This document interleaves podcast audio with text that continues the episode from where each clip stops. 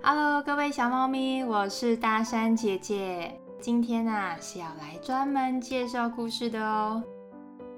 会有这个单元产生呢，是因为大山姐姐之前有写信给绘本出版社提案过，可不可以用他们出版的故事在 Podcast 上面念故事给各位小猫咪听？那出版社啊，它虽然非常认同故事哥哥姐姐们想要把好的故事介绍给世界各地的小猫咪们，但是如果大山姐姐一字不漏的都把故事说完的话，那很可能小猫咪们就会没有机会看到这本真正好看的书。那写故事的作者啊，帮忙出版的公司啊，就会很伤心哎。所以呀，人很好的出版社就这么建议大山姐姐。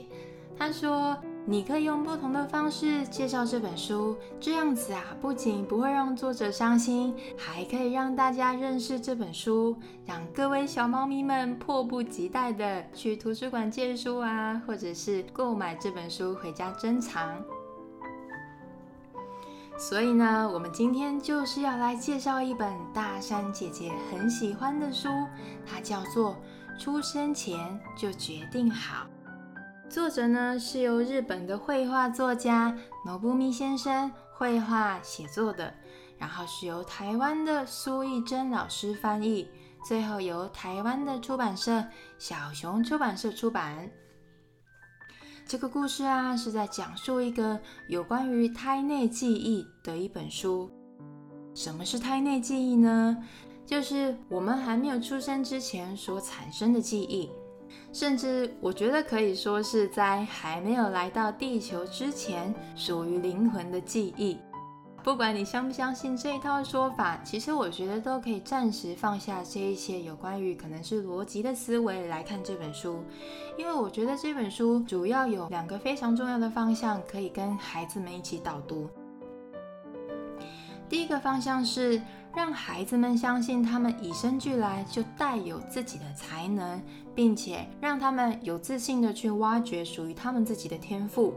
然后第二个方向就是可以鼓励爸爸妈妈们也相信这件事情，并且带领孩子去找到属于他们独一无二的特质。因为我一直觉得，当我们可以做出最真实的自己，知道自己最独特的样貌的时候，我们就有可能用毫不费力的方式展现最好的自己。那这个故事的大纲其实要从一个云朵王国上面开始说起，就是小孩子还没有来到妈妈的肚子之前，其实会先在一个我称它为云朵王国上面做一些功课。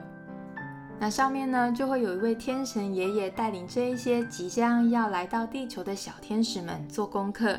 那做什么功课呢？就是成为人类之后，然后来到地球之后的所有设定，都会在这个教室里面完成。所以绘本里面有大量的页面，都是天神爷爷在带领小天使们做这样子的决定。比方说啊，长大之后想要做什么？然后你喜欢咖喱饭还是寿司？你想要成为什么样的人？或者是当别人说什么话的时候，你会感到很开心？等等等等之类的很多的决定啦。所以这本书里面它的呈现故事的方式，我觉得比较不像是一般的故事绘本，因为它比较多像是呃流程图、简答题的图案画面。如果是六岁以下的小朋友的话，我就会觉得需要有人去引导讲解。那像这本书里面有一个我非常喜欢的元素，叫做才能球。所谓的才能球，就是天神爷爷会请小天使们去选择一颗才能球带到地球上面。所以书本上面的画面呢，就会有很多颗彩色的球，然后上面会写喜欢动物、会演戏、自由生活。喜欢旅行、感恩的心等等等等之类的才能，让小天使们挑选。那我之所以很喜欢这样子的元素，是因为我刚刚前面有说，我相信我们与生俱来一定会有一些呃原厂设定的才能。如果说我们够了解自己，然后我们能找到这样子的能力，我们能够运用这样子的能力，就等于是我们想起云朵王国上面的一些功课，然后我们可以毫不费力的在这个地球上面运用这样子的能力。那其实啊，因为我自己也还在找这些才能球，所以我对于才能球的这一 part 就是非常的有感触。我会觉得认真找、慢慢找，其实真的会找到一些属于你自己的特质，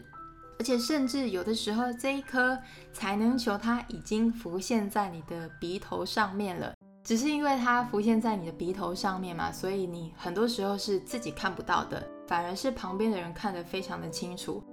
于是，在身边引导小孩子的角色会非常的重要。那最后一道决定才是天神爷爷会请小天使们决定好，我们的妈妈才会一一的跳往地球，然后飞进妈妈的肚子里面出生。以上就是这本故事的大纲。那根据这本书的后记呢，其实这个故事的架构是来自于真实访问了一百位有胎内记忆的小朋友而来的。那有些人可能会觉得小朋友在乱说话啦，但是我自己的观点是觉得生而为人，其实我们知道的事情真的是太有限了。所以如果能够一直把握着这样子的好奇心去接纳所有的可能，或许我们可以发现另一条更有趣的旅程。好了，那来说说一些我自己最喜欢的页面。其实我自己最喜欢的页面是在倒数页面翻过来的一二三页。那倒数第三页呢？它整个画面是小天使们他们集体下降的感觉，就是小天使们他们都迫不及待的想要来到这个地球上面见到他们的妈妈。如果说你们有看过《灵魂急转弯》的话，它就是会有一种天使下凡的声音，我觉得那个还蛮有趣的。然后倒数第二页呢，它其实画面又更单纯了，是妈妈的本体加上她那个大肚子，然后再加上地球的那个样貌。我觉得那整个画面看起来很美，是因为妈妈加地球的感觉，其实有一点在象征我们共同的妈妈，我们共同的母亲就是地球的这个意味在。然后倒数最后一页，它的画面更简单了。作者只画上了一道光，但是它搭配上的文字是：孩子来到这个世界上，妈妈是第一个感到喜悦的人。我觉得这好像就在讲述一个生命最美好的样子。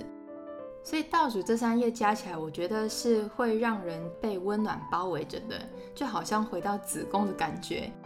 那子宫的感觉其实也呼应到了这本绘本前后页的蝴蝶页，其实是分别以粉红色为主。如果说你有看过人体解剖版本 App 的子宫的话，子宫的颜色就是这种粉红色，所以我会称它为子宫粉。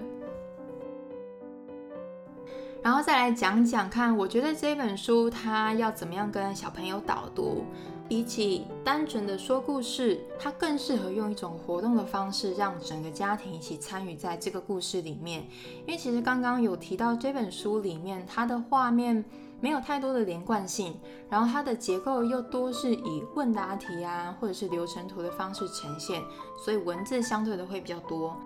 所以我自己设定给小朋友玩的方式，可能会是让某一些云朵教室里面的课程，那我们制作成卡牌，来跟家里的小孩子们一起互动。像是才能球的部分，它可能就是可以用很单纯的白纸，让小朋友剪下很多的圆形，再自己着色。爸爸妈妈跟小朋友可以一起讨论，写下他拥有的才能或者是想要的才能，来引导小孩子们。甚至也可以请小孩子们写下爸爸妈妈的才能，来做一个彼此了解对方想法的活动。那其实这样子的话题也不只是出现在这本书而已哦，像是皮克斯的灵魂急转弯啊，或者是一些传统神话戏剧等等等。其实有非常多的先例都在讲述相同的概念跟场景，尤其我非常喜欢的皮克斯《灵魂急转弯》里面就有非常多精致的画面，跟这本书有非常多的重叠，我非常推荐大家可以去看。然后有关于胎内记忆，我自己的看法是，虽然我没有胎内记忆，但是我相信所谓的所有的选择，所有的人生平台都是由我们自己所选的。